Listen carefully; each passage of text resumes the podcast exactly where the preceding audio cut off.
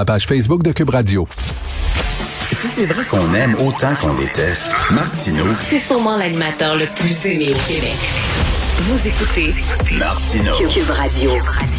Lorsqu'on parle de l'histoire de la littérature au Québec et qu'on fait la, recension des grands auteurs, on oublie toujours Pierre Daigneault. Je ne sais pas pourquoi Pierre Daigneault était l'écrivain le plus prolifique au Québec. Il a écrit des centaines de romans, dont les romans euh, Les aventures de l'agent X13, qui était un espion canadien-français. Et mon père, qui lisait très très peu, mais mon père, quand il était jeune, il bouffait, il dévorait les livres d'X13. Mais le mot juste, mon père, il avait une collection, puis s'est débarrassé de sa collection d'X13 avant ma naissance. Donc, je n'ai jamais pu tenir dans mes mains un roman d'X13. Heureusement, il y a 13 aventures de l'agent X13 qui ont été republiées aux éditions de l'Homme. Quelle excellente idée. On va en parler avec le fils de Pierre Daigneault, Daniel Daigneault, que vous connaissez bien, auteur, journaliste, chroniqueur et photographe. Salut, Daniel. Salut Richard. Écoute, c'est une, c'est une bonne nouvelle. Mon père s'est débarrassé. Il y avait des boîtes. écoute, j'ai failli brailler quand même de ça. Il s'est débarrassé de ça. Est-ce que c'est, encore trouvable, j'imagine, dans des, dans des quoi, dans les librairies d'occasion, des romans d'extraterrestres? Euh, je pense que c'est pas Même mal pas. disparu de la circulation. Là. Il y a, a peut-être des gens de temps à autre qui peuvent euh, en mettre euh, sur Kijiji. Heureusement, moi, ma soeur a pratiquement toute la collection. Les, écoute, Wow. on parle de, de- de plusieurs romans. On parle de 934 romans Hey! euh, de 32 pages qui ont été écrits en, en près de 20 ans. 934 romans. Et c'est, est-ce que c'était des séries comme, euh, est-ce que c'était comme une série de télévision, justement, qui se, qui se suivait, là? Il y avait un, il y avait un, un cliffhanger à la toute fin, là, puis il fallait que tu achètes le, le, pour, Ouais, c'était une des histoires qui Ben, suivaient. C'est ce qui faisait le succès, je pense, entre autres, d'X13, outre l'écriture qui était très punchée puis beaucoup de dialogue. À la fin, c'était toujours euh, X13 qui était euh, en mauvaise posture. Euh, tu sais, un peu comme le, le Batman et Robin Ben à oui. la télé, là, quand on était petit, là. Ben, c'était un peu ça. Qu'arrivera-t-il à notre héros? Saura-t-il euh, euh, retrouver un tel ou euh, Marius volera-t-il à son secours? Alors les gens, évidemment, puis il y avait toujours un petit résumé de l'intrigue à venir. Alors les gens se lançaient là-dessus. Je trouve ça intéressant ce que tu disais à propos de ton père, parce que tu vois, mon père a jamais eu la reconnaissance du milieu littéraire pour Ben non. pour les pour le milieu littéraire, c'est de la petite littérature, c'est de la littérature populaire, puis ça comptait pas. Mais il s'est toujours targué d'avoir donné le goût de la lecture à quantité de Québécois qui ont appris à lire. Ben. À lire en, en dévorant ces, euh, ces X13-là. Euh, Il y a peut-être des gens qui ont qui ont pris goût à la lecture puis qui après ça ben se sont lancés sur d'autres auteurs, tu sais. Ben, tout à fait. C'était le cas de mon père. Les Et toi, ton père, à chaque fois que tu le voyais, il était toujours assis devant sa machine à écrire. Écoute, c'était un feu roulant chez nous. Là. C'était ou bien mon père euh, revenait de Radio Canada où il avait joué euh, euh, des, euh, des scènes dans le rôle du Père Ovid, dans les belles histoires des pays d'en haut. il était comédien, il faut le dire, puis il était animateur Ben oui. aussi. Là. Oui, exactement. Ou bien il revenait un samedi soir d'un spectacle de folklore présenté quelque part, mais systématiquement, quand il revenait à la maison, il s'installait avec son dactylo, imagine-toi. Et euh, souvent, c'était à une heure, deux heures du matin, on l'entendait taper. Là, il s'installait sur à la table de la cuisine, là, puis tac, tac, tac, tac. Moi, je me faisais réveiller par son dactylo, tu sais. Mais il faisait ça pour, euh, comme, comme pour gagner sa vie, euh, pour euh, Ben- boucler les fins de mois, où il aimait ça, écrire les, les aventures d'X13. Ben, tu sais, au départ, là, mon père, c'était un petit cul, là. C'était un, petit gars de 22 ans qui a commencé à écrire l'agent X13, puis il avait commencé même quelques années plus tôt à écrire pour euh, la radio, entre autres. Il avait adapté un roman de son cousin pour la radio. Il avait fait 13 semaines avec ça. Puis euh, des petits romans à 10 sous, là, justement, comme X13, il y avait Domino Noir, puis il y en avait une coupe d'autres. Euh, ben, euh, à un moment donné, il a vu comme une façon de d'aller chercher un, un salaire de plus Ben oui. parce qu'il commençait tranquillement comme euh, comédien puis comme chanteur de folklore.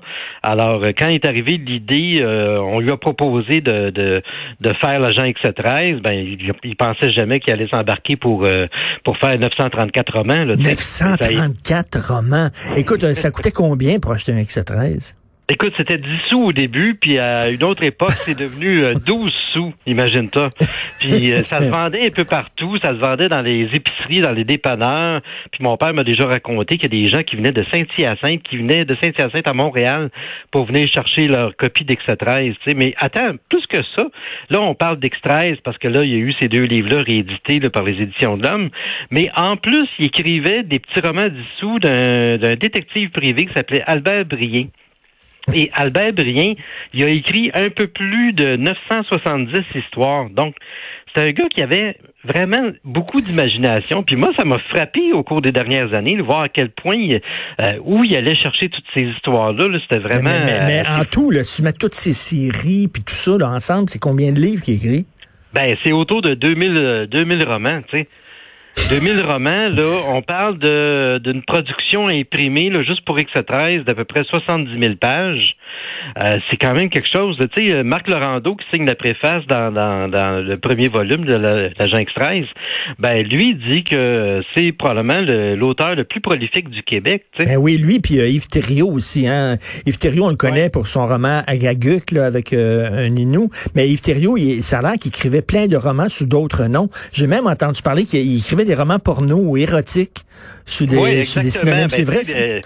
Cette époque-là, des romans à 10 sous, là, c'était super populaire, puis il y avait euh, au moins euh, quatre, cinq euh, séries différentes, là, tu sais.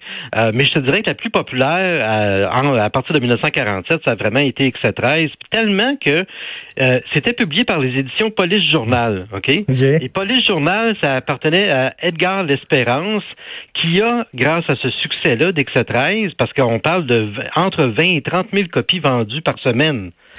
Alors, imagine, c'était 10 sous, mais c'était entre 20 000 et 30 000 copies vendues par semaine. Ben, grâce à ce succès-là, imagine-toi qu'il a fondé les éditions de l'homme. Ah, Donc, Police Journal, c'est devenu les éditions de l'homme. Puis là, ils ont connu le succès avec, euh, euh, tu te souviens sûrement, les insolences du frère Untel? Ben oui. Ça, a été le premier volume là, qui Et là, c'est bien de voir que les éditions de l'homme ben, rendent hommage à celui qui, qui, a permis la fondation en, en ressortant 13 aventures. Pour ceux qui connaissent pas X13, c'était quoi? C'était un agent spécial? Euh, est-ce qu'il y avait des comparses, des complices?